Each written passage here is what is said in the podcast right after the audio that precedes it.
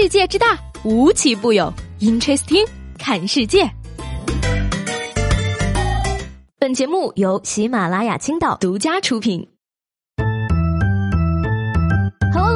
迎收听本期的 Interesting，我是西贝。今天呢，我跟楼下卖水果的大妈吵架吵输了之后呢，我真是深深的体会到了什么叫人生三大事后感觉没有发挥好的事件：考试、和喜欢的人聊天，以及和别人撕逼呀。我当时就寻思呀，你说我怎么穿貂还输了呢？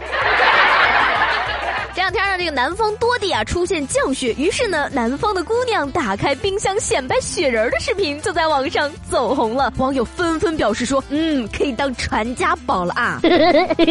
看起来这么珍惜的样子，这应该是从爷爷的爷爷那辈起攒了一百多年的雪，才攒出这么大一个雪人吧？家境殷实，一看就是大户人家了。嗯，不要一个小雪人嘛，你装什么大户人家呢？是不是比我们北方人把珍藏多年的飞天蟑螂拿出来显摆一下呢？北方的冰箱里永远不会有的东西，南方有，猜猜是什么呢？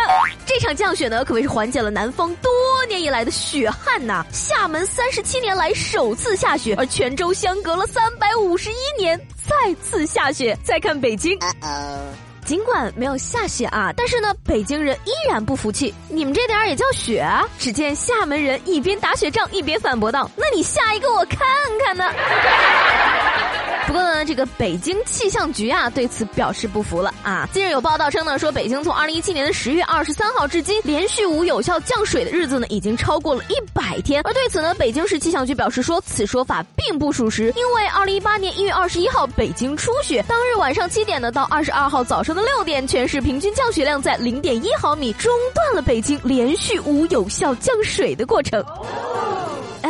二零一八年的第一场头皮屑比以往的时候来的更晚一些。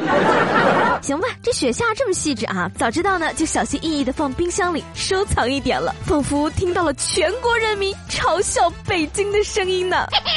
所以呢，现在才真正的发现啊，很多事情可能跟我们认知的并不一样。比如说呢，除了天气，现在我对消防员也有了全新的认识。说这个四川巴中的一个村民家呀，熏腊肉引发了火灾，四合院土房被烧毁。而由于火场附近的水源匮乏，当地百姓吃水都很困难。最终，消防员只好引粪坑里的粪水灭了火。Amazing。嗯，粪浇腊肉煲仔饭，了解一下，闻着臭，吃着香啊！奋不顾身，奋勇当先，奋发图强，这是条有味道的新闻。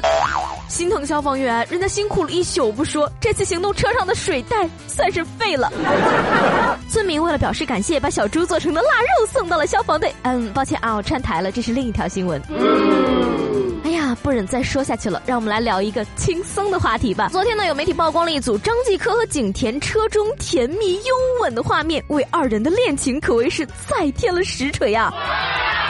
之前呢，张继科赴剧组探班景甜，大甜甜的助理和司机也共同接了张继科。而且呢，在立春那天，张继科微博发表的新诗也被发现暗藏“景甜”二字。他还讲过景甜的微博红包后秒删，景甜更是留言道呢：“叮咚，您的节气播报员上线。”哎呀，这个前两天呢，我还吐槽粉丝们啊，立春写个诗也能脑补出绯闻啊，把这些分析东西的聪明才智拿出来用在读书上，可能个个都上清华北大了吧？结果今天他真的实锤了，只能含着泪祝福人家。哎呀，你说今天这一整天怎么都是让人伤心的消息呢？不仅张继科跟景甜在一起了，你养了这么久的蛙儿子。其实是个野男人呐！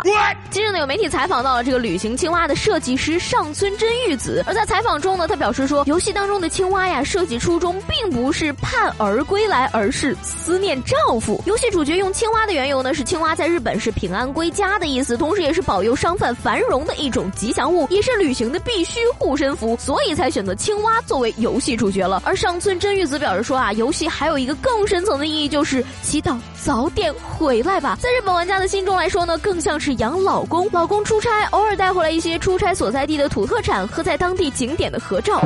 养了这么久，原来是个野男人。然后我们这些玩家在家里卯足了劲儿，比谁的老公在外面招蜂引蝶的更多。所以说，现在来看，这只青蛙每次出去都背的那片巨大的荷叶，实际上是富有深意的暗示啊。嗯嗯，不是我说啊，你这也就是在日本，你在中国出去玩不带老婆，还寄回来和莺莺燕燕的合影。会被老婆做成水煮牛蛙的。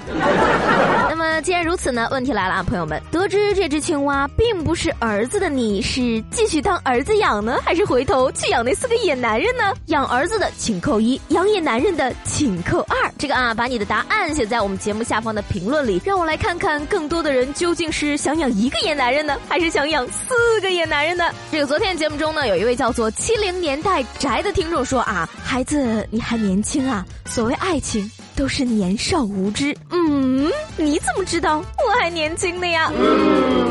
这位听众一看就是一个很有故事的人，说出你的故事，让我们一起帮你分析分析。好了，那今天的 Interesting 就到这里了，我是西贝，喜欢我的话呢，记得帮我点个订阅，明天见了，拜拜。